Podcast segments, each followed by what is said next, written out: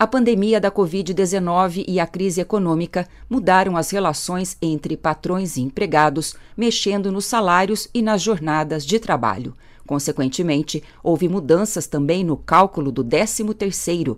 Na coluna que descomplica a economia, Marcos Rambalducci alerta para situações que ameaçam o rendimento do trabalhador e recomenda fazer cálculos na ponta do lápis na hora de gastar o tão esperado dinheiro extra. Economia para Todos com Marcos Rambalducci. Olá, meus caros. Na nossa última coluna, falamos um pouco sobre como a inflação dos alimentos atinge de forma diferente as famílias de acordo com a sua renda sendo que aquelas famílias de menor renda são as mais impactadas. E também falamos sobre o porquê isso acontece. Na página da Rádio El você poderá acessar esse podcast.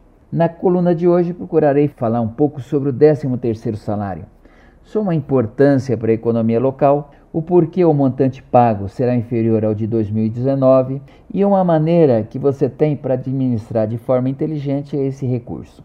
O 13º salário, lembro, é aquele devido a todo empregado formal que tenha trabalhado no mínimo 15 dias durante um mês, bem como então para os aposentados e para os pensionistas.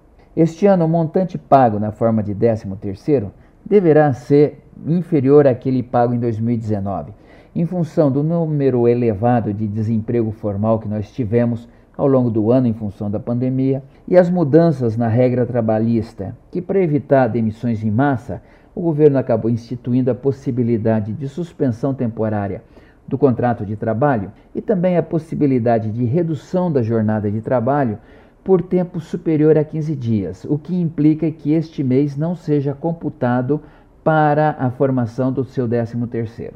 Um exemplo, se você ganha R$ mil reais e teve suspensão temporária do contrato de trabalho por dois meses, ou a redução da jornada acima de 50% também em cima desses dois meses. Significa então que você trabalhou 10 meses. Então, divida o seu salário por 12 e multiplique por 10. Neste caso, você receberá em torno de R$ 1.666 a título de 13º salário. Agora, levando em conta o desemprego, as suspensões temporárias e considerando que este ano o valor médio pago ao trabalhador está em torno de R$ 2.458, segundo o Diese, eu projeto que o total injetado na economia de Londrina seja de 450 milhões de reais. São 30 milhões ou 6,2% a menos que aquilo que foi injetado no ano passado. Lembro também que o 13º é pago em duas parcelas, sendo a primeira paga entre o primeiro dia de fevereiro e o último dia útil de novembro, e a segunda parcela até o dia 20 de dezembro. Isso significa que uma grande parte da primeira parcela já foi paga.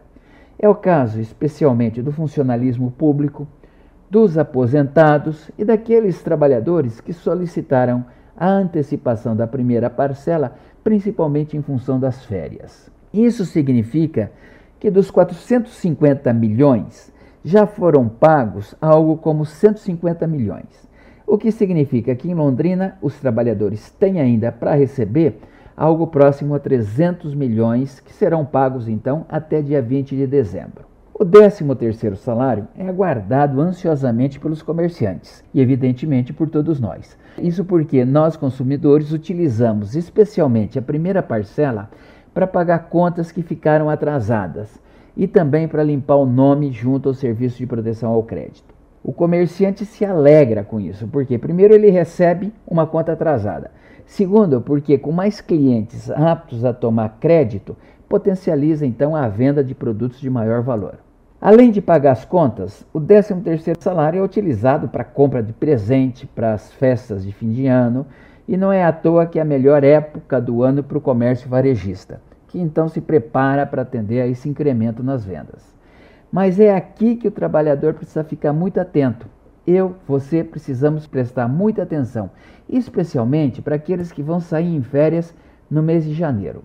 Observe que ele vai somar seu salário de dezembro com a segunda parcela do 13º, mais o pagamento adiantado do salário de janeiro mais a parcela do 13º do ano seguinte e mais um terço de sua remuneração. Você vai achar que está rico. Atenção, você precisa lembrar que praticamente não terá salário no fim de janeiro, já que esse foi antecipado, mas terá todas as despesas de início de ano. É o IPVA, é o IPTU, é a matrícula das crianças e é mais o vencimento das prestações das contas que você fez lá em dezembro. Então, para evitar dores de cabeça em 2021, não se empolgue com essa bolada recebida em dezembro. Ela é enganosa. Coloque tudo na ponta do lápis e lembre-se de fazer uma reserva para enfrentar as contas de início de ano. Pensa nisso. Te vejo na próxima coluna e até lá se cuida. Economia para Todos. Essa coluna é uma parceria entre o jornalismo da UEL-FM e o Núcleo de Pesquisas Econômicas Aplicadas da Universidade Tecnológica Federal do Paraná. Marcos Rambalducci é economista e professor da UTF-PR. Contatos com esta coluna pelo Instagram, arroba Marcos. Valéria Giani para a Revista do Meio Dia.